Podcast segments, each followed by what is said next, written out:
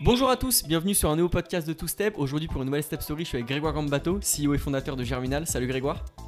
Salut. Alors, merci d'avoir accepté l'invitation. Avant qu'on commence le podcast et que tu te présentes un petit peu, est-ce que tu peux revenir sur Germinal et m'expliquer, nous expliquer ce qu'est et ce que vous faites avec Germinal en 10 secondes? Avec Germinal, pour être très rapide, on fait de l'acquisition client, du test où vraiment euh, on a un projet qui n'est pas encore conçu, on va aller tester un produit qui n'existe pas encore jusqu'au lancement d'un produit euh, qui existe vraiment et jusqu'au scale, c'est-à-dire au passage à l'échelle dans plusieurs pays avec des millions d'euros de budget dépensés. Donc voilà, nous on couvre vraiment toute cette étape-là avec une méthodologie bien particulière. Ok, est-ce qu'en deux mots on peut dire que en fait vous faites du gros hacking? C'est carrément ça? Alors, on peut dire qu'on fait du growth hacking, mais pas seulement. C'est-à-dire que le growth hacking, on aura sans doute l'occasion d'en parler, c'est une façon de faire du growth, c'est une façon de faire de la croissance, et on ne fait pas que ça. Mais oui, au, départ, c'était vraiment notre cœur de métier, et on s'est petit à petit euh, diversifié. On a fait évoluer la méthode, et aujourd'hui, c'est une partie de ce qu'on fait, mais pas seulement.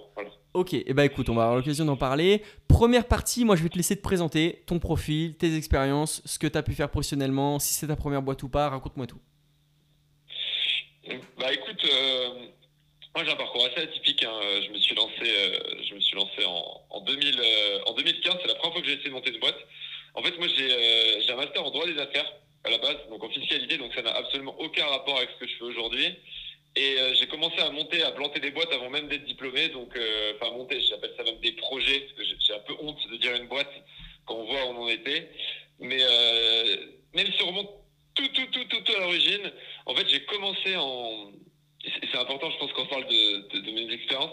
Mon projet le plus rentable, ça a été très longtemps le fait d'acheter des cartes Magic à Grenoble, là où j'habite, et les revendre à vif dans mon village avec une marge. Parce qu'en fait, le bureau de tabac à côté prenait une marge démentielle. Et pendant très longtemps, en fait, ça a été mon projet le plus rentable. Il faut quand même le savoir. C'est-à-dire, j'ai réussi à générer, j'ai fait 500 euros de chiffre d'affaires et une cinquantaine d'euros de marge, alors que j'étais en quatrième. Les débuts dans le business, quoi.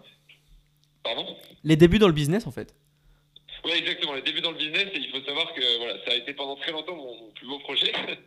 Après, j'ai lancé un premier projet euh, où on va passer très vite. C'est un site de rencontre euh, entre entrepreneurs, en fait, pour que les entrepreneurs puissent se rencontrer pour monter des boîtes, mais qui n'est jamais vraiment sorti.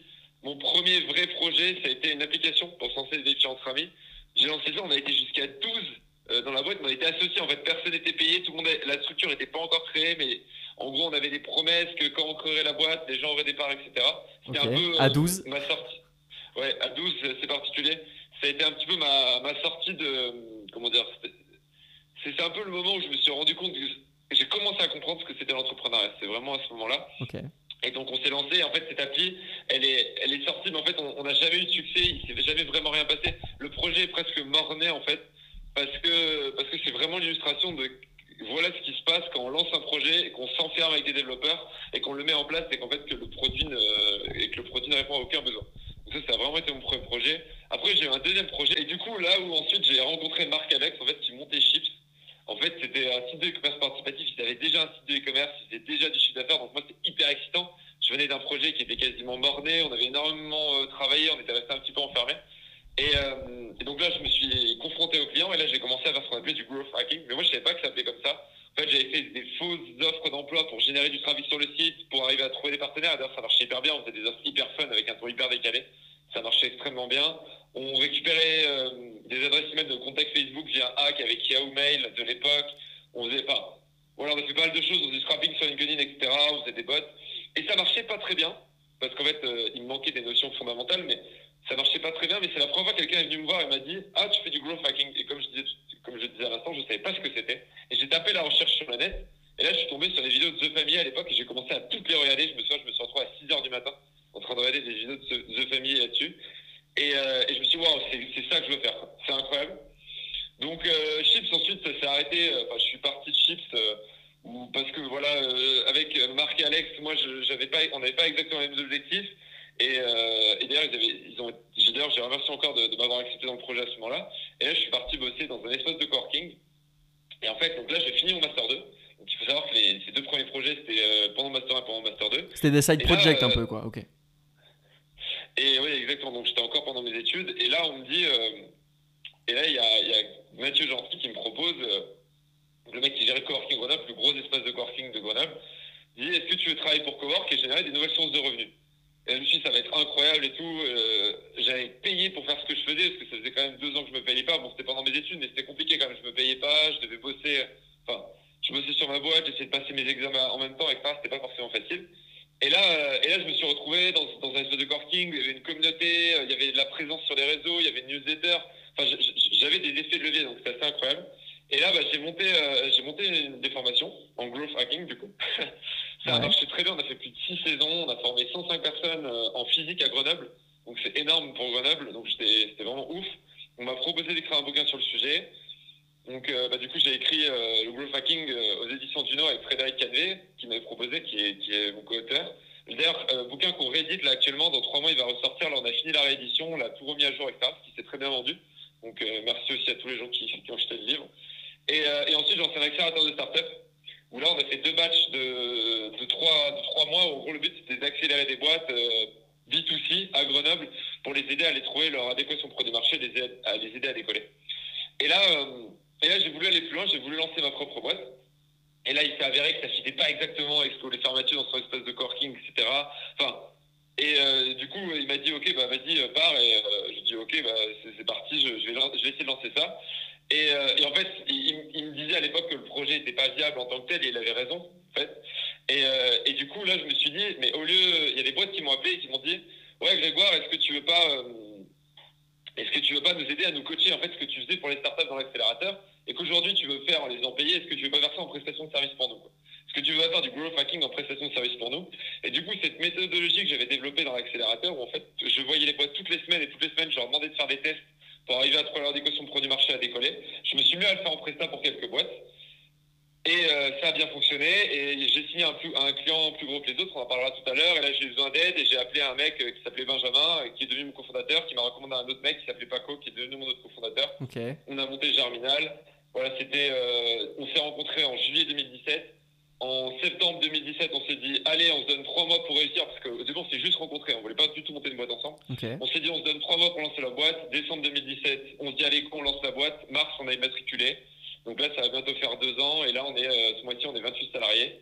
on bosse avec euh, une dizaine de boîtes du CAC 40 et énormément de très belles startups comme Freshkey, CityScoot, euh, on a bossé un peu avec Payfit, on a beaucoup bossé avec Ornicar, avec Even First, etc. Donc, euh, eh ben écoute, tu vas me donner les clients tout à l'heure. Je vais juste faire du coup une petite, euh, un, petit résumé de ton parcours. Alors du coup, toi, tu as, découvert l'entrepreneuriat pendant tes études. Tu as été euh, le gars qui a fait une boîte, tu savais même pas à quel besoin tu répondais. Tu as fait un produit, tu savais même pas s'il allait fitter avec le marché. Mais tu étais dans cette bulle d'entrepreneuriat, etc. Et c'est là où tu as commencé à découvrir. Après, tu es tombé dans le gros hacking sans même le savoir. Et une fois que tu avais vraiment une méthodologie et un truc qui créait de la valeur, c'est là où tu as tilté que tu pouvais en faire ton métier en fait. Exactement. Et en même temps, tu as, ouais. Et en même temps, tu as, rencontré tes associés, etc. Et bah écoute, euh, super, euh, super euh, synthèse de parcours que tu, que tu nous as fait là. Bah maintenant, écoute, je vais te laisser me présenter Germinal. Donc on a compris, tu fais du gros hacking. Maintenant, tu vas me dire un petit peu plus en détail ce que tu fais pour les boîtes. concrètement, on va parler des offres, hein, des trois offres que vous avez après. Mais voilà. Donc comment l'idée est venue, on le sait. Maintenant, tu vas me dire ce que tu fais avec Germinal, comment vous vous êtes lancé avec, avec les, différentes leçons des, petits fails que tu as, que as fait avant, comment vous êtes lancé, l'attraction que vous avez au début, puis après on parle des offres et des gros clients que vous avez maintenant. D'accord. Du coup, tu, je commence à te présenter euh, ce qu'on fait avec Germinal. Carrément. Ok. Alors en gros, Germinal, moi ce que j'aime bien dire, euh, c'est qu'en fait, nous on fait des missions commando euh, dans l'acquisition client. Donc en fait, le but, c'est de faire des missions commando qui vont conduire entre 4 et 8 semaines parfois 10 dans certains cas, mais dans la plupart des cas entre 4 et 8 semaines, où le but, ça va être de tester trois choses. Euh, des canaux d'acquisition, donc euh, Facebook Ads, euh, envoi d'email, publicité sur LinkedIn, micro-influence dans certains cas, ajout automatisé, etc. Enfin, tous les moyens d'aller chercher des clients, tous les canaux d'acquisition qu'on peut, qu'on peut, auxquels on peut penser. Alors, il y en a plein qu'aujourd'hui qu'on n'exploite pas, mais à terme, on les exploitera. Et voilà, aujourd'hui, il y a des choses qu'on ne fait pas, mais qu'on fera demain. Deuxième chose, on teste des audiences. Donc, on va tester vraiment des différents types de sites, différents types d'audiences. Et la troisième chose qu'on fait, c'est des promotions de valeur. Et ça, ça va se voir euh, dans les pages de vente, donc dans les landing pages, dans les pubs ou dans les emails. C'est comment est-ce qu'on présente le produit. Donc voilà, ça, c'est vraiment les trois choses qu'on teste. Et en fait, on les teste en mode commando. En fait, chaque semaine, on fait trois jours de test. Donc, on crée des pages de vente, on écrit des emails, on, on écrit des, des, publicités Facebook, par exemple, et on les lance, etc. Et en fait, ce qu'on fait, c'est qu'on fait ça sur un mode itératif. Où, et ça devient intéressant, c'est que donc la première semaine, on fait trois jours de prod. Donc euh, landing page, pub, email, etc. On les présente au client, ils nous valident, on lance. Deuxième semaine, on refait trois jours de prod. on présente aux clients, et à partir de la troisième semaine, on lance. Ça devient intéressant, parce qu'en fait, ce qu'on a produit semaine 1, qui a été lancé semaine 2, on a les premiers résultats. Et du coup, en fonction de ces résultats, on formule des hypothèses. Et à partir de ces hypothèses, donc, nous posent des nouvelles questions pour lesquelles on va faire de la production pour répondre à ces questions. Qui fait qu'à partir de la semaine 3, en fait, on commence à produire en fonction des résultats de ce qu'on a lancé. C'est-à-dire que nous, on est vraiment dans une démarche, on n'est pas sur un plan où on dit on va faire ça, ça, ça, ça, ça, ça, ça. On s'adapte aux résultats de nos premiers tests. Donc dès la semaine 3, on commence à s'adapter. En fait, cette méthodologie, ça nous permet d'avoir des résultats beaucoup plus vite. Parce que là où avant, euh, les boîtes font un plan sur 3 mois, 6 mois, et au bout de 3 mois ou 6 mois, 10, ça ne fonctionne pas, nous, dès la troisième semaine, on peut voir que quelque chose marche très bien et appuyer à fond dessus. On a des boîtes pour lesquelles, la troisième semaine, on a commencé à tout exploser. On a, on a dépensé 2000, 3000, 4000 euros par jour, par exemple, en publicité. On a des boîtes sur lesquelles on se rend compte que ça ne fonctionne pas très bien. Et là, du coup, par exemple, que la page, elle convertit pas, qu'il y a un problème sur les ads, etc. Et du coup, on va changer les publicités, on va réécrire les emails, on va changer la pub et on va changer la, page et là, de vente. Et là, on arrive à avoir du résultat. Et le troisième cas, si on voit que ça marche pas du tout, et là, on dit, on change complètement d'axe. Là, par exemple, pour un grand groupe agroalimentaire, troisième semaine, on s'est rendu compte que ça marchait pas. Du coup, on a revu euh, tout le copywriting, donc toute la façon d'écrire. On a fait un produit beaucoup plus clivant. On a même repositionné légèrement le produit. Et là, on sent qu'on va avoir de la perte. Ok, donc, en fait, ce que vous. Euh, vas-y, vas-y, vas-y. Non, non, mais voilà, pour dire que voilà, c'est vraiment ça, Germiel, c'est vendre des missions commando. Et à la fin de ces missions, en fait, pour terminer, c'est ça de nos différentes offres. Euh, pour expliquer nos différentes offres, c'est qu'il y, a trois possibilités. Soit on forme la personne en interne, soit elle donne ça à un autre prestataire, parce que parfois on arrive, il y a déjà un prestataire qui est en place et les gens ont envie de garder leur prestataire, c'est assez rare, mais ça arrive. Ou troisième cas, après on passe à notre pôle scale, donc ça c'est le pôle qui va faire du growth, qui va continuer à, à faire ce qu'on fait, mais sur le très long terme donc sur six mois, sur un an, et il va utiliser nos apprentissages, ce qu'on a compris, ce qu'on a appris sur le long terme. Et donc ça, c'est notre équipe chez nous, et ça nous permet de, gérer et de et d'avoir de la croissance sur le long terme. Ok, et donc, pour expliquer, donc ça c'est vraiment notre scale. Et pour terminer, cette mission commando, on peut la faire sur des produits qui existent, donc ça c'est assez clair, ou des produits qui n'existent pas encore. Et donc là, on va être sur de la précommande, etc., sur l'accès à la bêta. Et en fait, ça, va permettre de tester des produits, et en fait, ça c'est ou des services, en fait, des études de marché de nouvelle génération. Voilà, donc ça c'est pour résumer, être très exhaustif sur tout ce que fait Germinal. Ok, donc moi la question que je vais te poser c'est c'est quoi typiquement les besoins de tes clients? Donc là tu, tu l'as fait un peu comprendre, ça peut être des études de marché euh, bah, nouvelle génération, euh, un peu until, euh, c'est fake it until you make it, un peu ça. Ou alors qu'est-ce que ça va être? Ça va être générer du lead, de l'engagement, de la visibilité. Dis-moi un peu les besoins, les deux trois besoins que vous avez à, résoudre pour vos clients. Alors nous on a des besoins, on a des boîtes qui viennent nous voir en partant du moins mature au plus mature par rapport aux produits ou aux services. Euh, c'est la boîte qui vient nous voir et qui nous dit euh, Bon, les gars, euh, comment dire J'ai un produit, mais je sais pas s'il va marcher. Voilà, j'en sais rien. Et avant de le développer, par exemple, un grand groupe qui nous a dit Ça nous coûte 2 millions de développer ce produit, dites-moi si ça va fonctionner. Et là, du coup, on se prend 4 semaines à fond, ce que je te disais, on fait des pages de vente, etc. On crée une identité visuelle. Des fois, on trouve le nom du produit, on le positionne, etc. Donc, des fois, on fait vraiment un travail. C'est poussé, quoi. Voilà, ça peut être très très poussé. Et je pourrais te montrer des produits où le brief c'était une feuille à 4 et tu verrais la page, tu me dis waouh, mais ton produit on a vraiment l'impression qu'il existe. Et c'est hyper important parce que si on n'a pas l'impression qu'il existe, les personnes répondent, elles, vont avoir un biais et si elles ont un biais, du coup les résultats seront différents du jour du lancement. Donc on a vraiment ce besoin-là. Donc la personne qui vient nous voir et qui dit j'ai un produit mais j'aimerais bien savoir si ça va fonctionner, sur quelle audience, et j'aimerais bien savoir quel sera mon coût d'acquisition. Et du coup, on lui dit, bah, en fait, avec notre méthode et dans des conditions quasi réelles, donc du coup, si là ça fonctionne, dans six mois ça marchera, sauf si le marché a changé de façon énorme, mais mhm. c'est assez rare. Ensuite, on a le deuxième cas, c'est les boîtes qui viennent nous voir et qui nous disent, les gars, euh, aujourd'hui ça fonctionne, j'ai testé des choses, j'ai envie d'accélérer. Typiquement, euh, c'est Frishti qui vient nous voir et qui dit, les gars, moi, mon business il marche déjà, mais j'ai envie d'aller plus loin, j'ai envie d'aller plus fort. Euh, et euh, j'ai énormément de choses à tester, mais comment est-ce qu'on fait? Et là, on se fait 4 semaines, on dépile, on fait des tests, on fait des tests, on fait des tests, on teste des nouveaux angles, on teste, des, euh, je te dis, des nouveaux canaux, etc. Et là, on arrive à améliorer les perfs, à augmenter le volume. Donc ça, c'est vraiment le deuxième cas. Et on a aussi un cas qui, est un peu entre les deux. Je le précise, ça, ça, nous arrive assez régulièrement, donc je le précise. C'est la boîte qui va nous voir qui dit j'ai lancé mon produit. En fait, elle ne savait pas qu'elle pouvait le tester avant avec notre service. Et c'est la boîte qui dit j'ai lancé mon produit, j'ai aucune idée de où le vendre, comment en ligne, aidez-moi. Et donc ça c'est très proche d'une mission étude de marché, sauf que là le produit existe vraiment et qu'on peut vraiment faire des ventes. Donc ça, ça arrive aussi. Mais ça, généralement, c'est des boîtes qui nous disent si j'avais su que vous existiez, je serais venu vous voir avant. Sauf qu'après, bah oui. Parce qu'après, c'est plus dur de pivoter parce qu'il y a un produit qui a été fabriqué, etc. etc. Quoi. Exactement. Et ça, c'est un cas qu'on a encore, mais je pense qu'on aura bientôt plus parce que maintenant, les gens, ils viennent nous voir quand leur produit, même des startups viennent nous voir au stade de l'idée maintenant. Ok, d'accord. Une grosse startup qui innove, etc. Et le dernier cas, c'est une boîte qui me dit voilà, j'ai un truc qui marche. Et en fait, j'ai pas assez de temps en interne. J'aimerais bien que vous gériez ça sur le long terme. Ouais. J'aimerais bien que vous, en fait, j'aimerais bien scaler, c'est-à-dire j'aimerais bien dépenser euh, 50% de plus en budget cette année pour faire euh, 60% de chiffre d'affaires en plus. Je dépense déjà 1000, 2000 euros par jour. Aidez-moi à dépenser plus. Aidez-moi à envoyer plus d'emails. Et là, l'objectif, c'est, c'est souvent après la mission commando. Mais parfois, il n'y a pas de mission commando. Et là, c'est vraiment dire, voilà, là, on veut gérer sur longtemps, on veut gérer sur six mois, on veut gérer sur un an. Et là, on est, on est plus dans du, de la gestion agressive de campagne, c'est-à-dire euh, en permanence en train d'essayer d'augmenter les budgets, etc., en faisant des tests. Mais au lieu de faire trois jours de tests par semaine, on va faire trois jours de tests par mois. Et ça, généralement, ça vient très souvent après une mission commando. En gros, on, on a certains clients, c'est le client un peu, euh, pour dire le client type, c'est le mec vient nous voir avec un produit qui n'existe pas encore, on le teste, mission commando, un peu étude de marché, on voit ce qui fonctionne, il développe son produit. Ensuite, pendant 4 semaines, on fait 4 semaines de mission, donc, parce que des fois c'est 6-8 mois après, donc le, le marché a un peu changé quand même.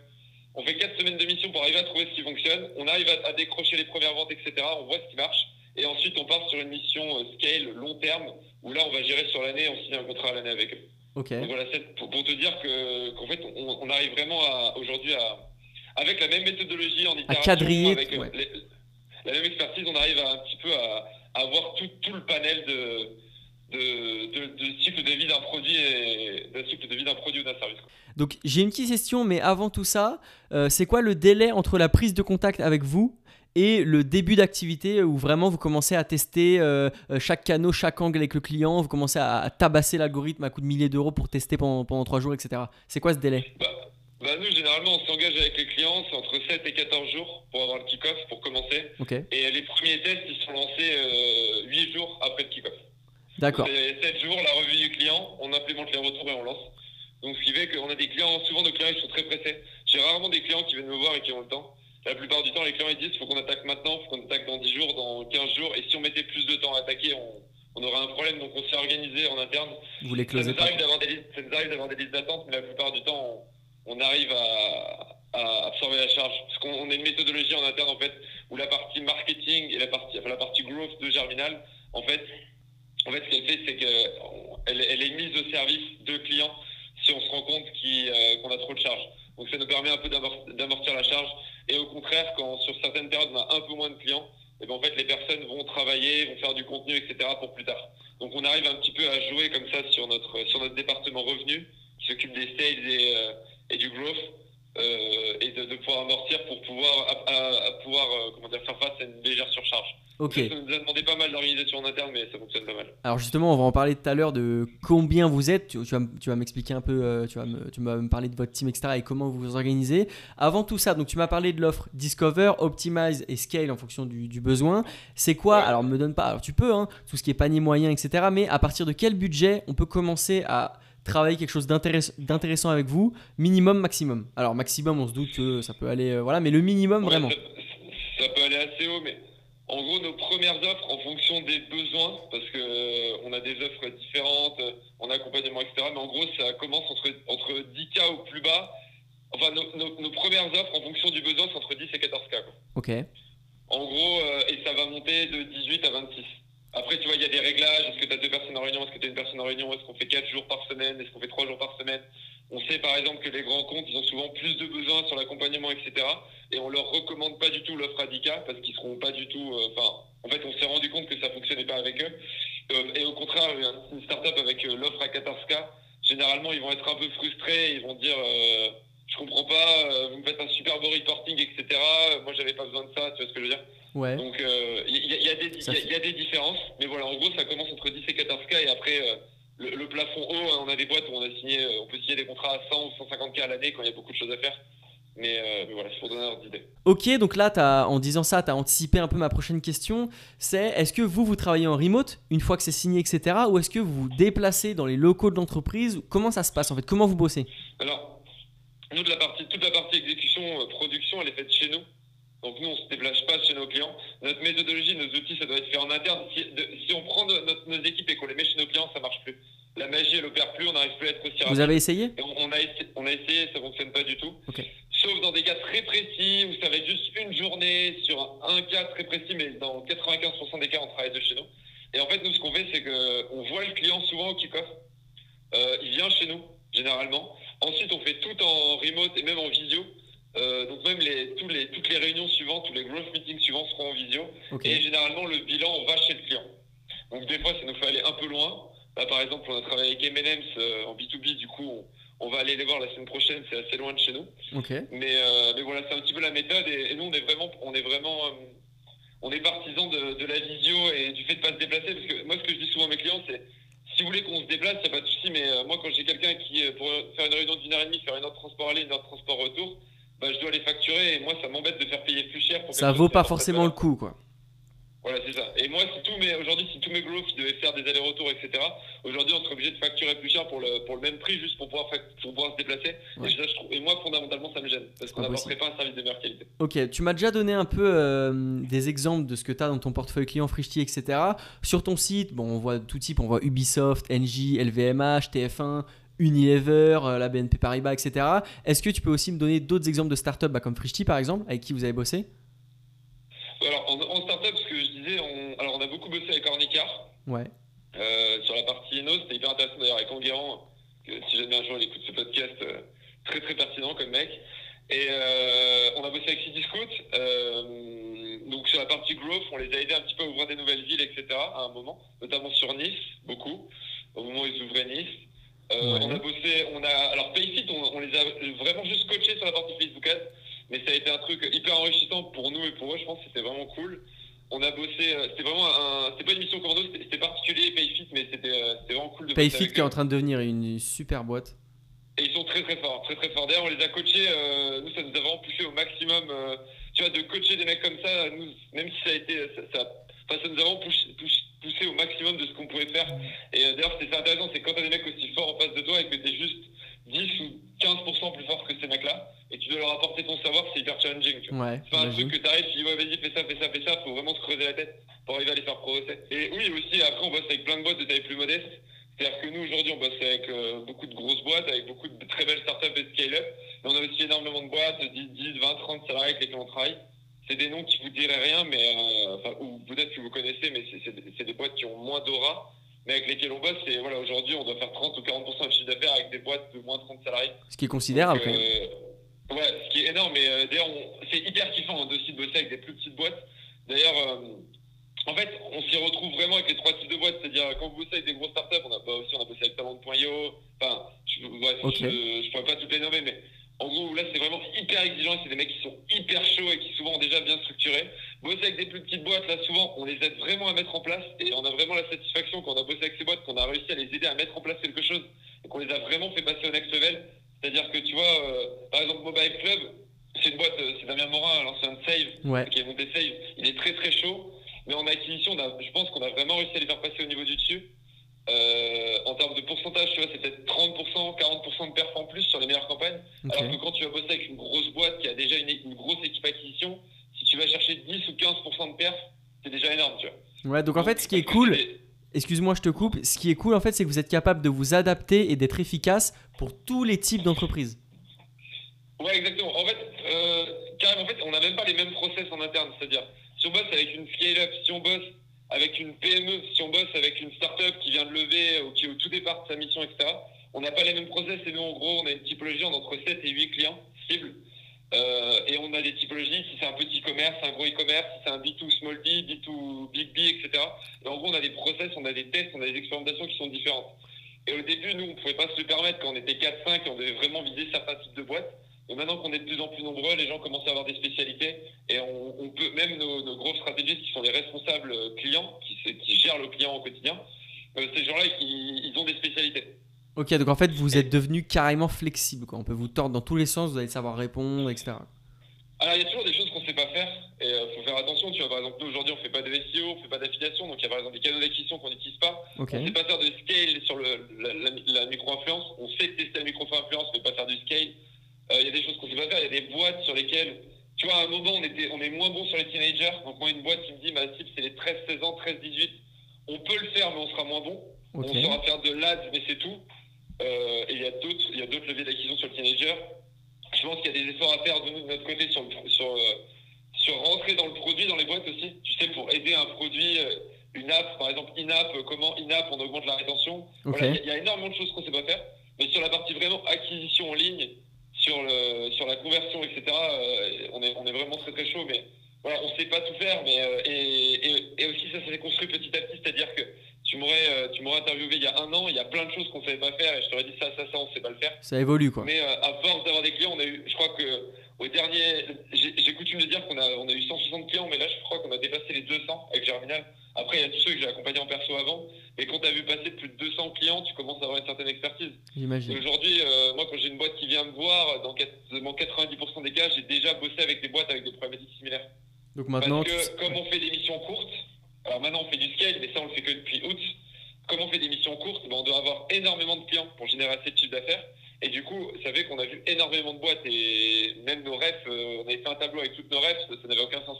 Parle-moi du début, comment vous êtes lancé, euh, dans quel contexte? Est-ce que voilà, justement, vous avez dû faire votre métier pour choper vos premiers clients? Comment ça s'est passé? Est-ce que voilà, c'est avec le réseau, tu as commencé à travailler avec telle boîte, puis avec, le bouche à oreille, ça allait hyper vite? Ou est-ce qu'au contraire, tu arrivé, tu pas du tout d'accroche réseau, et puis tu as dû vraiment vendre ton produit comme tu allais vendre n'importe quel autre produit?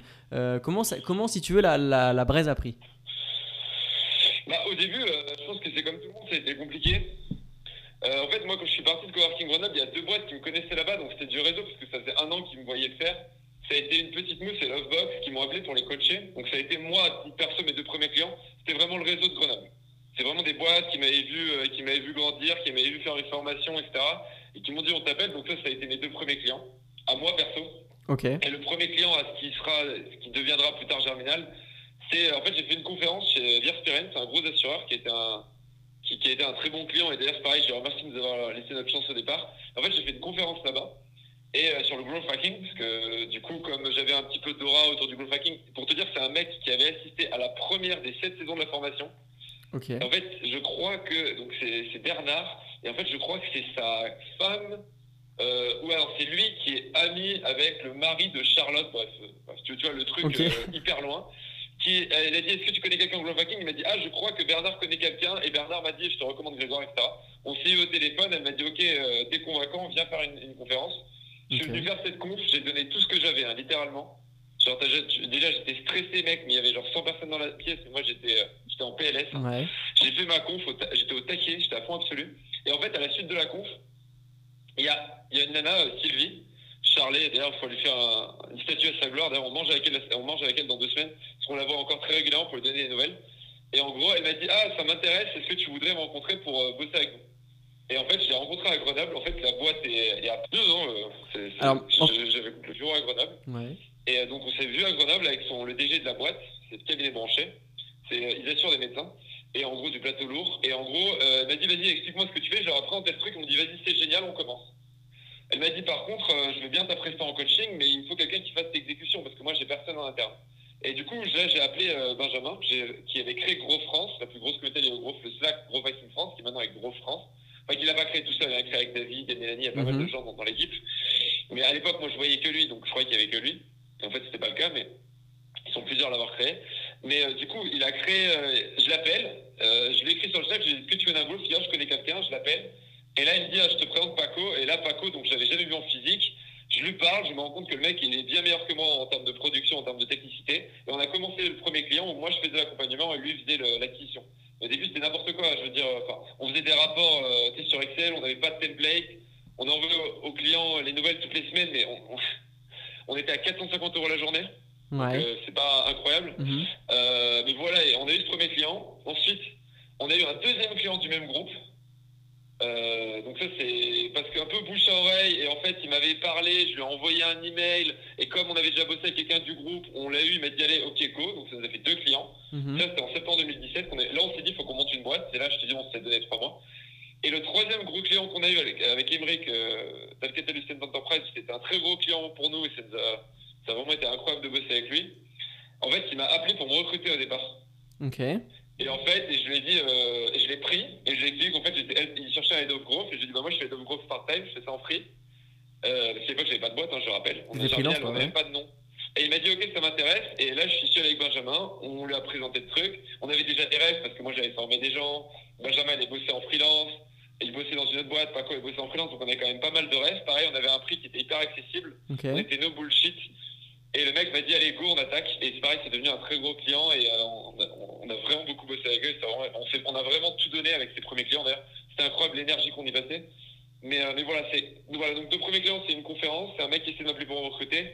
Et dans tous les cas, bah, bah, c'est des gens qui nous ont fait confiance et nous on a joué notre chance. C'est toujours ça de toute façon.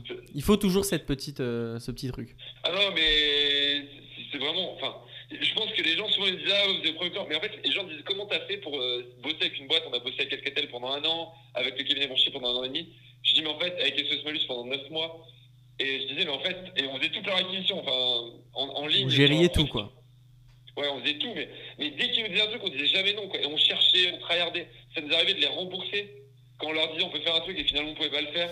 Et à un moment, on leur a vendu un truc 4 jours, on y a passé 20 jours. Je veux dire, euh, enfin, je veux dire, on y passait, je veux dire, on leur vendait 3 jours par semaine, mais on devait en faire 5 ou 6, quoi. Ok.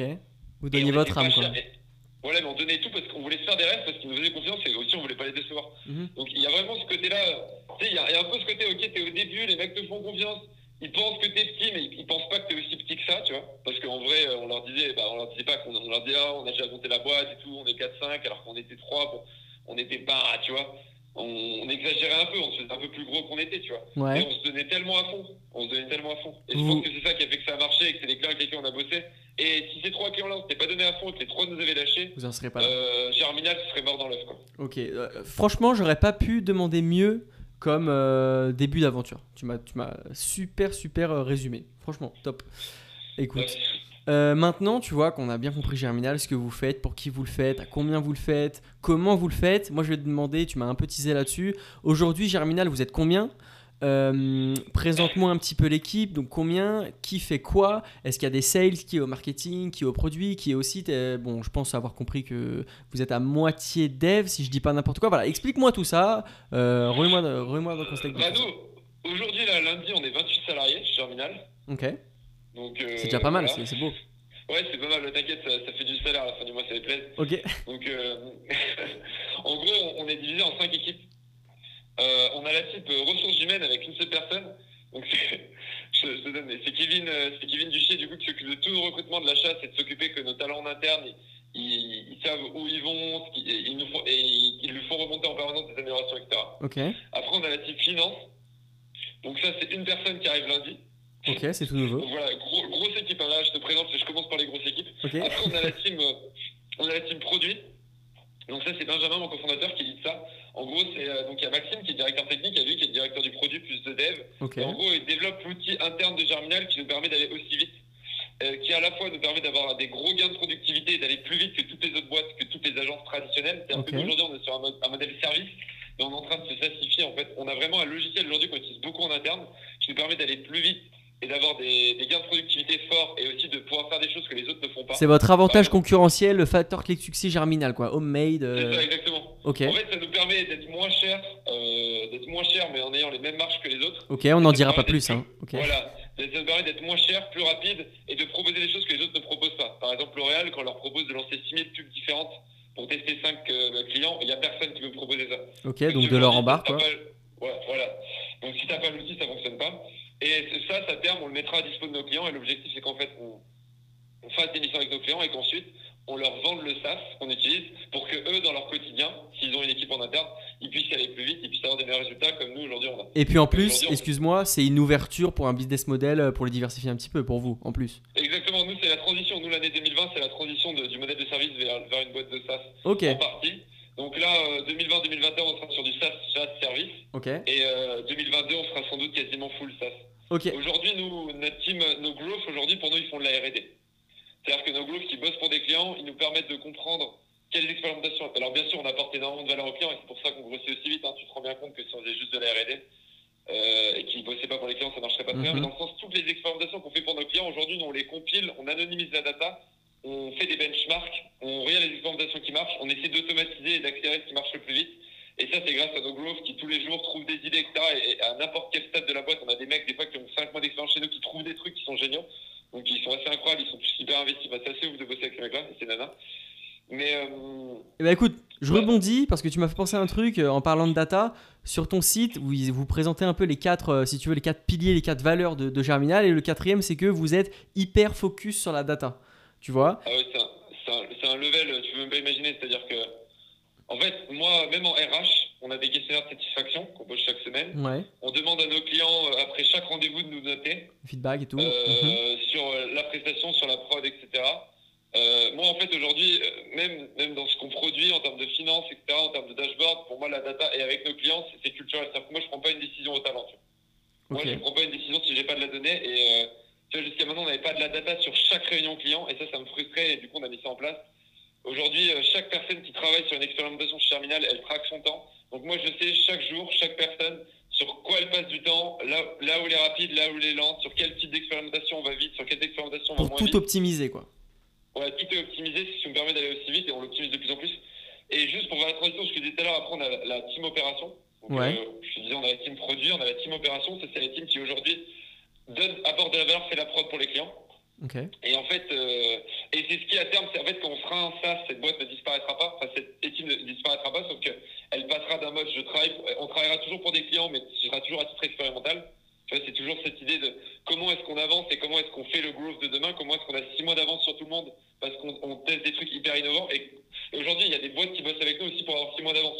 Parce qu'elles disent, on sait que vous faites tellement d'expérimentations avec tellement de clients en parallèle qu'aujourd'hui, vous savez dans n'importe quelle industrie ce qui marche. Il y a des industries sur lesquelles on est moins, ce que disaient les teenagers, etc. Mais voilà. Vous connaissez tous les secteurs, toutes les industries, quoi. Voilà, exactement. Et nous, aujourd'hui, on, on, on agglomère la data. Je sais pas, on a dû dépenser 5 ou 6 millions d'euros sur Facebook Ads. Après, on est une petite boîte, tu vois. Ouais. Donc, on dépense énormément, énormément de data. Tu vois, les emails, par exemple, on a fait énormément de tests avec des emails. Et maintenant, nos clients, on leur dit qu'il faut faire tel flow, tel truc. C'est ça qui marche. Et voilà. Bref. Et du coup, là-dedans, en fait, c'est assez marrant parce qu'on a un directeur d'opération, qui est mon cofondateur, Paco. On a un responsable des process qui est aussi gros stratégiste, euh, qui est Jordan. On a nos gros stratégistes, en fait, c'est les gens qui font la relation client. Euh, c'est Mathilde qui s'occupe de ça, et, euh, avec les gros stratégistes avec elle. Et ensuite, en fait, on a plein de mini-squads. C'est-à-dire que nous, aujourd'hui, on a essayé d'a- d'avoir quelque chose de pas trop, comment dire, pas trop vertical. Bon, en gros, c'est des équipes de trois, avec un growth senior et deux growth plus junior, qui en fait bossent pour les clients. C'est-à-dire, et qui sont coachés par un growth lead. Et oui, c'est le gros, donc le growth lead, c'est un mec qui a deux ou trois mini-squads qui coach, dont il vérifie la prod. C'est- les gens entre 4 et 5 ans d'expérience chez nous. Des gros stratégistes qui sont client, qui ont entre 5 et 8 ans d'expérience. Et après, des, des, des, des teams, euh, des mini-squads. Et en fait, ce qui est génial avec ces mini-squads, c'est qu'ils sont 3, ils ont 4 clients. Et en fait, du coup, les mecs, ils sont hyper investis. Et aujourd'hui, nous, ce qu'on veut faire, c'est qu'un growth qui vient chez nous, il n'est pas juste sur une chaîne de montage. Il est vraiment là pour dire, il a son mot à dire sur le client, il a son mot à dire sur la prod, et il est hyper investi. Si ça marche avec un client, c'est parce que euh, le growth, donc le mec qui fait la prod, il est bon. Ok, tout le monde a son mot à dire, quoi. Voilà, c'est vraiment un moyen d'engager, Mhm. de, de, De les concerner, engager, ouais. d'avoir des meilleurs résultats, et aussi que leur taf soit hyper intéressant, parce qu'aujourd'hui, quand tu bosses chez Germinal avec tes growth, en gros, euh, tu es dans une mini-équipe, donc tu es là, tu tu t'organises toi-même ton temps avec ton équipe, alors tu des guidelines pour organiser ton équipe. Tu as un mec hyper expérimenté qui te coach et dont son seul métier, c'est de faire que ta prod elle soit nickel et que tu montes en compétences. Tu fais pas de relation client, un petit peu, tu vas en réunion client, mais c'est le gros stratégiste qui est hyper expérimenté, qui est en interface client. Et du coup, vous savez qu'on a un niveau de qualité de la prod qui est hyper élevé parce qu'en gros, tu as des mecs hyper engagés qui sont coachés par un mec avec énormément d'expérience et dont toute la prod est revue par un autre mec en interface client qui a beaucoup d'expérience. Ce qui fait qu'aujourd'hui, nous, on peut se permettre d'avoir des growths qui ont un an, deux ans d'expérience et qui produisent de la qualité comme s'ils avaient beaucoup plus. Et, euh, et ça, c'est hyper important pour nous. Et euh, on a beaucoup de gens chez nous qui sont des autodidactes. On a des mecs qui ont seulement le bac, qui ont planté leur première boîte à 18 ans, qui ont monté quatre boîtes, qui ont 28 ans. Qui, on, a des, on a une nana qui a fait le Mais NS, qui ont de la vraie compétence, quoi, les, les mecs qui sont chauds. Voilà. Et nous, d'ailleurs, pour rentrer chez nous, il faut faire 5, en growth, il faut faire 5 jours de tests payés. Donc pendant 5 jours, tu fais de la production et on te juge là-dessus. Ça allait être ma question, de comment vous recrutez vos grosses bien vues. Ok.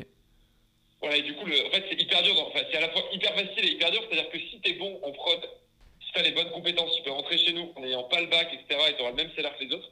Par contre, t'as beau avoir euh, fait une super grande école, avoir fait le wagon, etc. Il y a des gens, des candidats comme ça qui sont excellents. Mais si en 5 jours, t'arrives pas à nous démontrer que t'es bon, tu rentres pas. Ok. Et, donc- et donc nous aujourd'hui on a, vraiment des mecs qui, viennent de tous les horizons qui candidatent chez nous. Et, euh, et je te dis, on a autant des mecs de 18 ans qu'un mec qui a bossé en agence de 26 ans, qu'un mec qui a bossé en start-up. Tu vois, il y a un mec chez nous, il a hésité entre aller bosser chez Spendesk et chez nous. Et ce qu'il a fait décider à venir chez nous, c'est, euh, même s'il a vraiment hésité, hein, Spendesk c'est vraiment une très belle boîte, euh, c'est le process de recrutement il a dit, bah, vous, vous allez me tester, etc. Je passe pas les entretiens, je fais 5 jours de prod et je vais vous montrer que je suis le meilleur. Et quand il a fait ses 5 jours de prod, on s'est dit, en effet, c'est le meilleur. ouais. On était très content de l'avoir. C'est motivant, c'est engageant. euh, vous avez, euh, si tu veux, une vraie culture avec euh, une vraie organisation en même temps. Et ça motive tout le monde, en fait. C'est ça. Et après, et la dernière équipe, c'est la team revenu. En fait, la team revenu aujourd'hui, c'est personne. C'est-à-dire qu'en fait, on n'a pas de sales. Je suis le seul vendeur. Ok. Et en fait, c'est les growth teams que je t'expliquais tout à l'heure qui produisent le contenu. Euh, donc le contenu, euh, l'acquisition, etc. quand il y en a besoin. Et en fait, c'est une team qu'on va se taper parce qu'aujourd'hui, on a quasiment que du bouche à oreille. On a énormément de leads entrants, on a énormément de gens qui parlent de nous. Euh, c'est génial, mais le problème, c'est qu'aujourd'hui, on veut vraiment accélérer et que moi, aujourd'hui, je suis dans une position où je dois vendre assez chaque mois. Même s'il y a d'autres personnes dans l'équipe qui, qui vendent aussi un peu de façon en sneaky, tu vois, genre, c'est Mhm. pas des sales, mais bon, ils, ils savent ce qu'on fait, ils le présentent, mais ils ont, ils ont pas la méthode. Ils savent faire des intros. quoi. Euh, voilà, exactement. Et, bah, ça. et moi, je dois vendre pour, euh, pour, euh, pour vous donner du taf à, 27 per- à 28 personnes.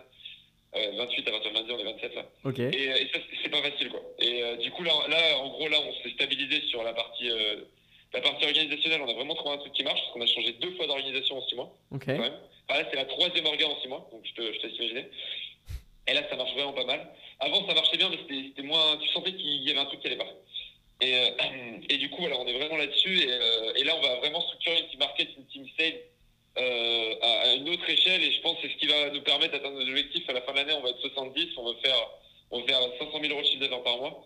Donc, je pense que c'est des objectifs qu'on peut tout à fait atteindre. Parce qu'aujourd'hui, on n'a on a jamais de force de, de vente. Et, on, et on- je t'expliquerai l'acquisition, comment on l'a fait. Mais Bah écoute, on a, on a des bonnes, on a des bonnes méthodes, mais c'est- pas non plus incroyable. C'est-à-dire Ouais. parce qu'on en a jamais besoin. Et on, on sait très bien qu'on a la capacité d'être bien meilleur parce qu'on on sait qu'on le fait pour nos clients, qu'on a dû le faire pour nous à un moment, parce qu'il y a un moment, on a dû vraiment accélérer sur l'acquisition, et c'est ce qui nous a permis de décoller au début. mhm. Mais si on a vraiment cette, cette réputation qui aujourd'hui est, à mon avis, très bonne, même si ça nous arrive de planter des clients, même s'il y a des clients qui sont pas contents, on le sait. T'as as toujours des clients pas contents. Ça parce fait que, partie du jeu. On n'a pas été bon, on- c'était pas le bon service, c'était pas le bon moment. On n'est pas parfait, hein, ça arrive à tout le monde de se planter. Mais, euh, mais euh, voilà, aujourd'hui, on, on- on sent qu'on a, qu'on a une traction, on sent qu'on a une très bonne réputation, on sent qu'on arrive à attirer énormément de talents, on a énormément de candidatures. Donc euh, là, il faut juste qu'on structure ce pôle euh, revenu. Et là, je pense qu'on va pouvoir vraiment. c'est en train de devenir une hyper, une hyper belle, oula, pardon, une hyper belle boîte quoi. On a, on a super bien compris. Tu sais quoi, c'est bien parce que T'as encore anticipé euh, ma dernière question, c'était voilà justement, donc on a compris vraiment comment ta boîte tourne.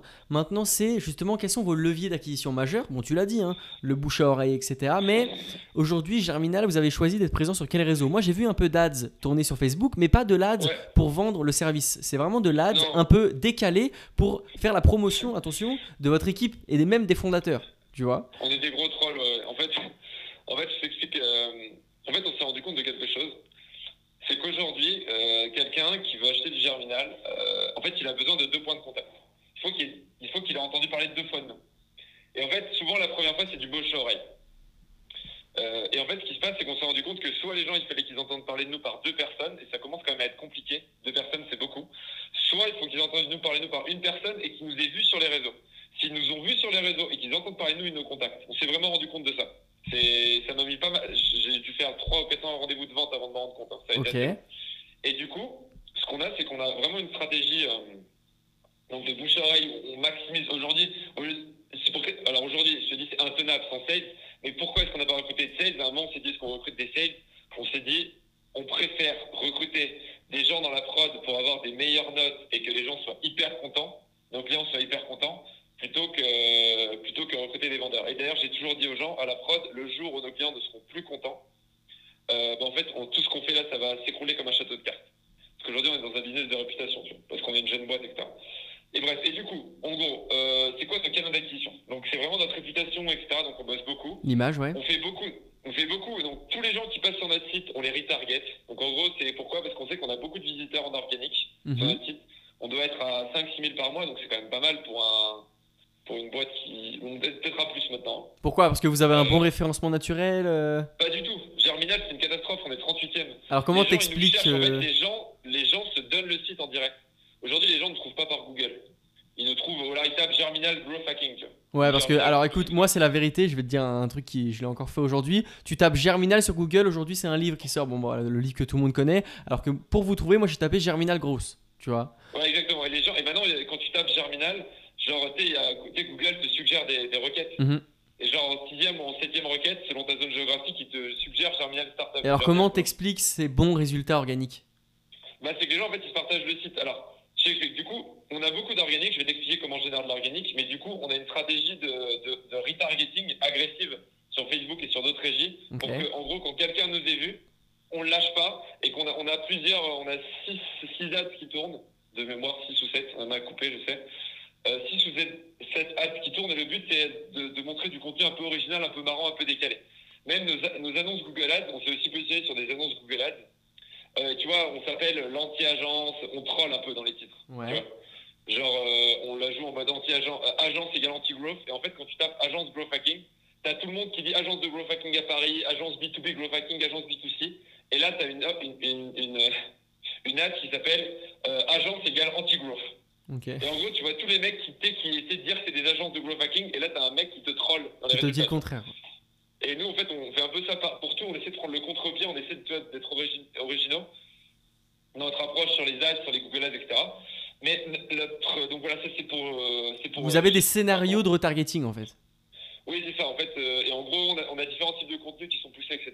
L'autre chose qu'on fait, donc voilà, c'est sur la partie payante. Après, sur la partie organique, comme je te disais, on fait énormément de LinkedIn en organique. Ça vient de la page entreprise de Germinal et de ma page perso. On a vraiment des lignes d'édito qui sont hyper bossées. On travaille beaucoup de temps, on a passé beaucoup de temps là-dessus. Donc, euh, moi, en moyenne, mon profil, il doit être visité entre 300 et 500 fois par semaine. Sur LinkedIn? Sur mon LinkedIn perso, ouais. Ok. Donc, ça, ça nous fait du trafic. Euh, moi, mes posts, voilà, j'ai entre 20 et 100 000 de portée de publication sur mes posts. Tu vois, un post qui marche vraiment pas, je suis à 10 000. Un post qui marche bien, je suis à 20, 30 000. Un post qui marche très bien, je suis à 100 000. Et mon meilleur post, il est à 2 millions 2, tu vois. Ok. Et on est très, euh, on, on, donne notre avis, tu vois, sur l'écosystème. On, on, donne notre avis sur, sur la parité, sur comment faut bosser, sur les recrutements. On n'est pas là à dire, euh, on n'a pas un contenu très technique, tu vois. En mode, euh, je te fais une vidéo sur comment faire des pubs Facebook, tu vois, sur LinkedIn.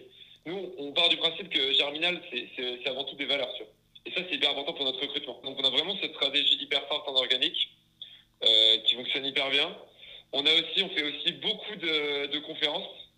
Donc, okay. on donne beaucoup de cours. Tu vois, on a animé un programme de trois semaines à HEC, on donne des cours à Polytechnique. On fait, euh, moi, je dois faire entre, je pense, entre deux et trois interventions par semaine. Donc, on donne des conférences, à, tu vois, on donne des conférences à Decathlon, on donne des conférences générales on donne dans des cours, on donne des conférences à Station F, etc. Okay. On donne des programmes dans, devant des fonds d'investissement. Donc en fait, on a une vraie logique de talk aussi où en fait, on, partage, là, on partage notre savoir technique. Là, c'est pas inspirationnel. Là, c'est vraiment, on va au fond de ce qu'on sait et on explique tout ce qu'on sait sans aucune retenue. Ce qui fait qu'en fait, les gens, à chaque fois, ils sont ouf et ils en parlent à d'autres gens qui nous recommandent, etc. Et on a une vraie stratégie. Aujourd'hui, on donne énormément de talk.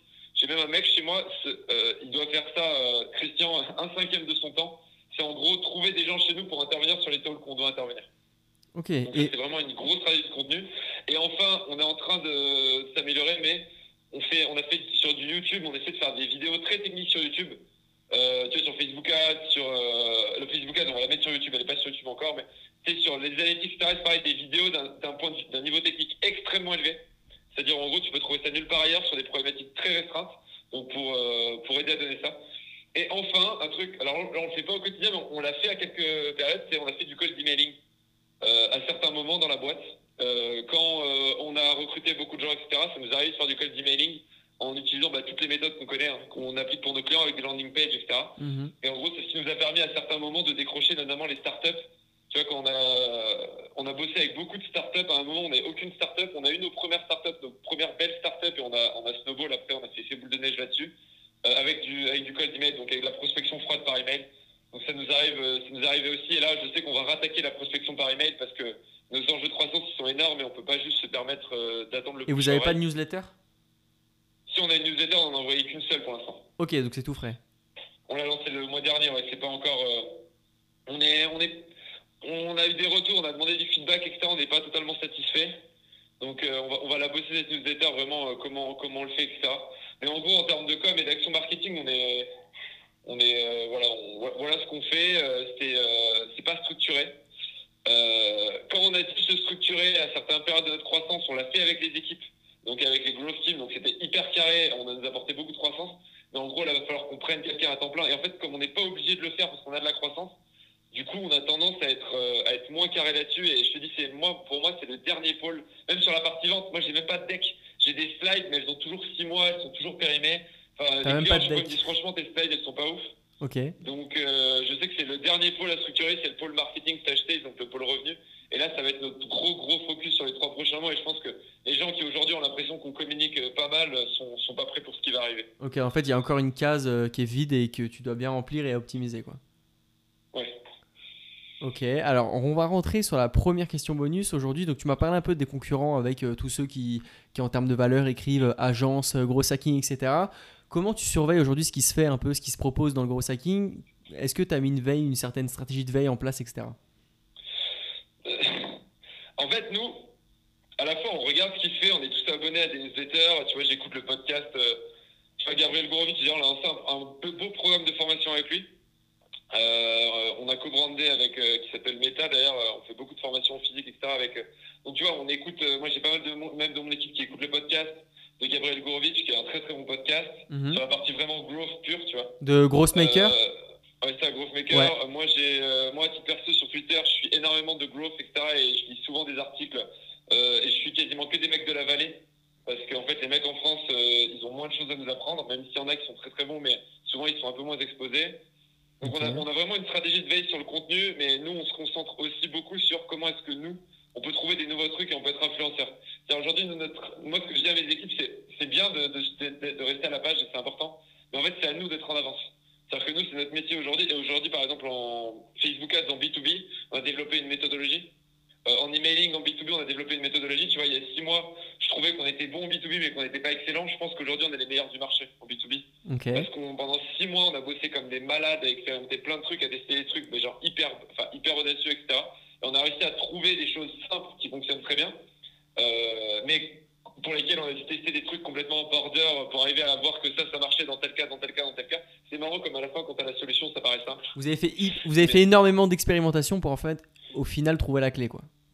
Voilà, exactement. Et en gros, voilà, nous on fait de la veille, mais euh, ce que je dis, c'est, euh, tu sais, pour gagner la course, un mec qui, euh, j'ai une image qui me vient, mais euh, Vas-y, quand, pour les championnats du monde de natation, celui qui gagne, c'est pas celui qui arrête son vrai, non, celui qui gagne, c'est celui qui arrête la ligne d'arrivée. Ouais. Et nous, on a vraiment cette dynamique. Moi, je dis à mes équipes, c'est bien de regarder ce que les autres font, mais à un moment, c'est aux autres de nous regarder. C'est pas à nous de regarder les autres. Donc, bien sûr, on, se, on écoute des podcasts, on, on- euh, la Growth Letter, tu vois, euh, de, de Spendesk, qui est très bonne qualité, qui souvent trouve des bons articles, on parle avec nos pairs, on prend des cafés, etc. Mais euh, c'est hyper important, et moi, je passe beaucoup de temps à C'est une vraie mentalité, en fait.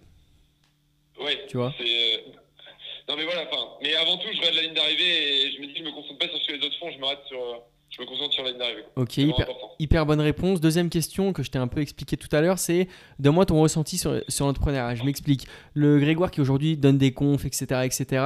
euh, Est-ce que tu peux me, me donner le delta avec le Grégoire qui commençait dans l'entrepreneuriat, euh, que ce soit personnellement, donc sur toi-même, et professionnellement en fait? Comment tu idé- idéalisais le truc, comment tu rêvais le truc, alors qu'en fait euh, y, il y a un monde entre les deux. Alors déjà, il faut savoir un truc que j'avais pas compris. En fait, l'entrepreneur, il, il l'entrepreneur débutant, il sait pas ce qu'il sait pas. C'est-à-dire, euh, tu, tu te rends pas compte que tu sais rien en fait. Et il y a un moment dans l'entrepreneuriat, au bout de deux ans, j'ai compris que je savais rien. Et, euh, et qu'en fait, il fallait que je demande, il fallait que je trouve des mentors sur des problématiques, etc. Et ça m'a vraiment permis de progresser. Mais si je me souviens de moi il y a cinq ans, c'est que je pensais que je savais, tu vois. Et euh, parce que j'avais écouté des podcasts, parce que j'avais vu des vidéos, j'avais l'impression de savoir. Alors qu'en fait, je savais rien du tout. Donc il y a vraiment ça. Et, et je sais que j'ai eu ce point de bascule il y a. euh, c'est pas exact ce que je dis, je pense qu'il y a un an et demi, où j'ai compris que je savais rien. Et là, j'ai commencé à vraiment être dans un bon mindset, etc. Et être hyper attentif aux détails. C'est un déclic en fait. Voilà, et, et même aujourd'hui, tu vois, je sais que pour passer de 30 à, à 100 ou à 150, il y a plein de trucs que j'imagine même pas comme problème. Et comme je sais que je les imagine pas, je cherche à anticiper. Alors qu'avant, c'était pas le cas. Avant, je me disais, ah bah ça doit pas être si dur que ça. Et tu vois, moi, je me souviens de. Je disais à ma, à ma copine, quand je montais ma première boîte, je disais, mais tu sais, cette boîte, dans un an, elle peut valoir 10 millions. Mais tu sais, je, je voyais pas ce qui allait m'amener à, mener une boîte de 10 millions. Maintenant, je me dis, pour que ma, ma boîte, elle, elle vale. Enfin, ma boîte, euh, quand je dis de façon perso, mais notre boîte, mais je veux dire, pour que la boîte dans laquelle je suis vale 10 millions, Tu vois ce qui Euh, arrive un peu après dans le chemin quoi. Ouais, je vois les étapes, tu vois. Avant, j'imaginais même pas. Et c'est pareil, à un moment, je me souviens, on était 7, on était, euh, on était 3, pardon, Charmian, on est passé à 7. Et je m'étais dit, bah, faut- on, on a trop d'activités, faut recruter. Et j'ai juste recruté, tu vois? Et ça, c'est pareil, dans ma tête, bah, tu recrutes une boîte. Et je me disais, bah, si, en fait, en gros, dans ma tête, je me disais, on est 3. Si on veut faire euh, tant de chiffre d'affaires par mois, faut faire x2. Et si on veut faire x4, faut faire x4 en recrutement, tu vois. Et j'avais pas compris qu'il fallait structurer. partie j'avais des erreurs que tu peux- Et ça même c'est des erreurs que tu peux même pas anticiper en, en fait. C'est une fois que tu les as faites, tu sais que sur la prochaine boîte tu les feras pas. C'est ça, exactement. Et, et maintenant, même sur les prochains recrutements, je sais qu'il faut que je me méfie. Mais ce que je veux dire, c'est que ouais, c'est vraiment ça, je ne savais pas. Je pensais qu'en fait, que mon expérience passée était, euh, était, comment dire, était. euh, Suffisante euh, C'était Ouais, un bagage comment- suffisant. En fait, comment expliquer euh, je- je- J'ai trouvé Vas-y, vas-y, vas-y. En gros, que mon expérience passée était révélatrice de mon expérience future. Je D'accord. pensais que ce que j'avais vécu avant, ça allait être la même chose plus tard, mais juste avec plus d'intensité. Alors que non, en fait, ton rôle, il change complètement. Ton rôle, ta façon de faire, ta façon de procéder, elle doit changer complètement. Et ça, je l'imaginais pas. Un autre truc, c'est je pensais pas que je le kifferais autant, franchement. Ouais. Euh, J'aime bien souvent dire, euh, l'entrepreneuriat, ce que je fais, c'est sans doute le truc le plus dur que je puisse faire, mais je pourrais, je pourrais qui pas. le plus, je tu pourrais pas faire autre chose. Ouais, c'est c'est l'enfer, mais je pourrais pas être. euh, un- je, je voudrais pas être à un autre endroit, mais c'est l'enfer. C'est-à-dire que je le dis souvent aux entrepreneurs qui lancent, je leur dis mais vous vous rendez pas compte comme vous allez souffrir en fait. Vous allez vous faire défoncer la gueule. Il y a des moments où ça va être incroyable, mais la plupart du temps ça va être dur, ça va vraiment être dur. Et si vous kiffez pas où vous êtes, vous tiendrez pas. Et, euh, et c'est le truc le plus dur que j'ai fait jusqu'à maintenant, mais euh, je me suis jamais aussi senti bien quand je me lève le matin. Et t'as plus envie de faire autre chose. On l'imagine bien. On Non, bien. ah non, je, je me vois même pas faire autre chose. Alors peut-être que dans euh, un an, deux ans, j'aurai envie de faire autre chose. Peut-être que d'un point de vue perso, il y a des choses qui vont pas, qui vont pas matcher, que- ou peut-être que je vais kiffer encore plus. On sait pas. Maintenant, je sais que je sais pas. Je peux pas dire à quelqu'un, je sais ce que je veux pour Germinal dans 5 ans, ce que je veux pour Germinal. T'essayes 10 ans, même plus de faire celui qui sait en fait. Ça sert à rien. Voilà, exactement. Non, mais je sais ce que je veux pour Germinal. Mais tu vois, et je le dis parfois à- aux gens de l'équipe, je leur dis, mais peut-être que demain, il, y a un- il faudra trouver un autre CEO. Et dans ce cas-là, moi, j'aurais aucun problème à, à laisser la main à quelqu'un d'autre. C'est-à-dire, tu, tu sais pas si tu seras toujours la bonne personne. Et ta mission, c'est pour le groupe de dire le jour où je suis plus la bonne personne, soit parce que je suis pas au niveau, soit parce que c'est pas mes aspirations, soit parce qu'il y a un non-fit avec l'équipe, soit bah, tu dois laisser la place. tu. Ok, Et en en gros, t'en t'as es hyper groupe, conscient et même, et même sur ça, t'es hyper objectif. Ouais, ah mais moi, euh, ça m'arrive souvent de dire, mais si demain vous trouvez un CEO euh, qui, qui peut le faire à ma place, euh, allez-y quoi. S'il est meilleur que moi, franchement, moi je me mettrais. Tu vois, il y a des choses où je fais beaucoup de production, il y a des choses où je suis bon. Mhm. Moi, demain, je suis prêt à, je suis prêt à renoncer à cette place, tu vois. Pour la boîte. Sauf que euh, je sais que c'est moi la meilleure personne pour le faire, mais j'ai déjà dit à des gens dans la. Enfin, je le répète dans ce podcast, du coup. Moi, si demain il y a quelqu'un qui est meilleur que moi et qui peut emmener le groupe plus loin, je lui laisserai ma place euh, sans. sans T'es hyper réaliste, mais t'es aussi hyper confiant, on va dire, sûr de toi. Oui, je suis sûr de moi, mais euh, je sais que peut-être qu'un jour je serai limité. Et tu sais jamais quand t'es limité. C'est quand t'es limité que tu le découvres. Moi, j'ai fait beaucoup de sport euh, à un bon niveau. Et, Ouais, t'as fait quoi Tu trouves tes limites, tu trouves tes limites. Il y a un jour où tu te rends compte que bah oui, t'es remplaçant, mais c'est normal en fait. Parce que le mec qui est sur le terrain, il est meilleur que toi. Même si tu t'entraînes six fois par semaine, même si tu mets toute la rage, euh, tu mets tout ce que t'as, bah, le mec qui est sur le terrain, il mérite plus que toi. Tu vois. Individuel ou collectif si tu- Du coup, c'était collectif, c'était un sport collectif. Ouais, ouais, mais de toute façon, si tu. Tu sais, quand tu montes une boîte, il faut vouloir faire gagner l'équipe. Si c'est toi qui veux gagner, je ferais pas ça. Si je voulais gagner, on lèverait des fonds. Ah non, mais c'était le but de ma Euh, question. Tu, lèves, tu recrutes, machin, et dans trois ans. Enfin, euh, le- alors je dis pas que lever des fonds, euh, ce, soit, ce soit une façon d'être individuel. Attention. Ce que je veux dire, c'est que moi, dans mon cas, je sais que tu vois, on t'arrive, du rêve à un investisseur, euh, tu montes de la, tu lèves de l'argent, tu sais que t'es pas trop rentable, machin, t'envoies du rêve. Mhm. Aujourd'hui, il y a une bulle. Aujourd'hui, si t'as un peu de traction, tu peux lever de l'argent. tu. Enfin, peut-être une fois de plus, je connais, je connais pas très bien le monde de la levée de fonds et je parle à beaucoup d'investisseurs, etc. Mais c'est pas un truc que je maîtrise parfaitement. Donc peut-être que je me fais une fausse image. Mais en tout cas, moi aujourd'hui, je monte la boîte qui, de- pour moi, la- euh, enfin, c'est la meilleure façon de monter la boîte pour le groupe. Et avec les gens qui te suivent, en Euh, fait. Pour les gens qui te suivent. Et, et si je pensais à moi, il y a des choses que je ferais différemment. tu vois. Mais, euh, mais en fait, si tu penses à toi dans un groupe, il y a un moment où ça matche plus. Et tu vois, moi, j'ai fait que des sports collectifs dans ma vie. J'ai toujours kiffé les sports collectifs. Et, et j'ai fait le seul sport individuel que j'ai fait, c'est de l'ultra-endurance pour aller un peu chercher mes limites, tu vois. Ouais, Et, euh, et là, aujourd'hui, je, je suis pas là-dedans. Moi, je, suis- je pas, je suis dans, vraiment, j'ai le sentiment d'être dans le collectif. Après, voilà, je dis ça, peut-être que dans deux ans, j'aurais changé, peut-être que c'est pas la vie que les gens ont autour de moi, peut-être que c'est au contraire, c'est leur avis. S'ils sont là, c'est c'est qu'ils doivent quand même, ils doivent, ils doivent quand même être assez alignés avec moi. Mais voilà, j'ai pas la prétention de, de savoir ce qui va se passer ou qui je suis ou ce qui va se passer plus tard, mais en tout cas, j'ai j'ai quelques idées, quelques convictions et je te les ai présentées. Quoi. Et bah écoute, super cool. Est-ce que tu veux rajouter quelque chose sur l'ensemble de tout ce qu'on a dit? Euh, Un point, quelque chose Moi, si s'il y avait un truc que je veux dire aux gens, euh, c'est un peu bizarre, mais si aujourd'hui vous kiffez pas votre taf, que, que vous soyez entrepreneur, que vous soyez salarié, que vous soyez freelance, dites-vous que c'est pas normal en fait. Moi, je, je vois énormément de gens autour de moi qui considèrent que c'est normal de pas kiffer son taf. Et moi, je, je kiffais pas mon taf, tu vois. Quand je bossais chez McDo pour payer mes études, etc. Mais, mais je- et dès- j'ai kiffé bosser à Corking Jordan, mais j'ai kiffé comme, comme je pouvais, j'aurais jamais pu imaginer. C'était incroyable et je pense que j'ai presque autant kiffé que maintenant. Et à un moment, je suis arrivé aux, aux limites et j'ai changé de taf et j'ai j'ai rekiffé, tu vois. Et genre, peut-être que demain, moi, mon, mon kiff, dans 10 ans, ce sera des freelances, peut-être que je sais pas. Mais en tout cas, ce que je veux dire, et les gens qui sont dans mon équipe, moi, je leur dis, bien sûr que c'est dur, bien sûr que c'est stressant, bien sûr qu'il y a des moments où on n'a plus envie d'être là, bien sûr qu'il y a des ma- matins, on sait, on n'a pas envie d'y aller. Mais si, qui- si vous kiffez pas votre taf et si vous êtes blasé et si c'est tous les jours vous vous levez avec la boule au ventre, euh, c'est qu'il y a un problème quoi.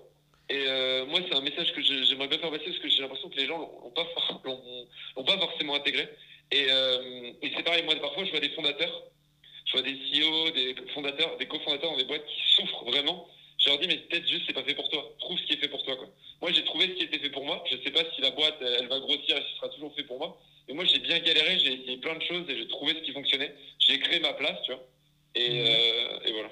Bah c'est un super beau message. En plus, c'est la première fois qu'on a un message de ce genre euh, à la fin du podcast. Alors qu'à chaque fois, à chaque fin d'épisode, je demande justement s'il y a quelque chose à rajouter, s'il y a un message à faire passer. C'est la première fois qu'on a celui-ci. Hyper beau, hyper cool. Voilà, mais en tout cas, je dis juste aux gens, ayez pas envie d'être CEO d'une boîte, parce que ce serait peut-être la pire chose qui pourrait vous arriver. Et, euh, moi, à un moment, je me suis dit que j'adorerais être freelance, et quand j'ai été freelance, j'ai vu que ça me correspondait pas. Et, euh, et mes cofondateurs, par exemple, ils m'ont dit, mais mec, on aimerait tellement pas être à ta place. Et moi, j'aimerais tellement pas être à la leur. Parce qu'ils connaissent et tu connais aussi la réalité du terrain et vice versa. C'est ça. Et je vous dis, CEO, c'est euh, c'est des responsabilités, c'est des trucs cool et c'est des trucs moins cool. Et, euh, et voilà. Et à la fin, peut-être qu'on est fait pour être cofondateur, peut-être qu'on est fait pour être CEO, peut-être qu'on est fait pour, euh, pour être freelance et peut-être qu'on est fait pour être, pour être youtubeur, pour être salarié dans une grosse boîte, dans une petite boîte. Mais ce que tu dis, c'est qu'il faut expérimenter. C'est qu'il faut expérimenter et de pas avoir peur d'expérimenter. Ouais, exactement. Faut tester des choses. Moi, j'ai testé plein de trucs. Au début, je pensais jamais que je pourrais être CEO. Si vous discutez avec des mecs qui m'ont connu il y a 3-4 ans, je leur parlais. Enfin, c'était vraiment pas. Et même au début, je voulais pas être CEO de Germinal. Au début, on avait discuté avec Paco et Benjamin et c'était pas moi qui devais être CEO. Parce que je disais non, je me sens pas, je pense que c'est pas pour moi, je pense que je serais pas heureux là-dedans, etc. Et peut-être que dans deux ans, ce sera plus le cas et je devrais essayer de me placer quelqu'un d'autre, euh, ou peut-être que dans dix ans, je serai toujours là. Mais voilà, et c'est pour ça que souvent je dis nous, parce que je pense à Germinal et voilà. Ok, bah, en, en tout cas, Grégoire, merci beaucoup de t'être confié et d'avoir raconté tout ça. C'était hyper cool. Euh, je, pense, toi. je pense que t'as plus rien à rajouter. Tous les points sont bons. euh, tous les points sont sur les i. Non, c'est plutôt bon là. Ok. Alors, si vous avez aimé ce contenu, n'hésitez pas à le partager partout. euh, vous avez de la communauté à qui serait susceptible d'être intéressé. Allez retrouver Grégoire sur son LinkedIn, du coup, Grégoire Gambato, et Germinal sur germinal.io, c'est bien ça? C'est ça, exactement. Voilà, retrouvez TwoStep sur twostep.fr, sur Facebook, surtout avec ce qui va bientôt arriver d'ici un petit mois. Bah, merci encore à toi, Grégoire, d'avoir accepté l'invitation et à vous d'avoir écouté l'épisode. Et je vous dis à très bientôt, à la semaine prochaine pour un épisode suivant. Merci à vous. Au revoir.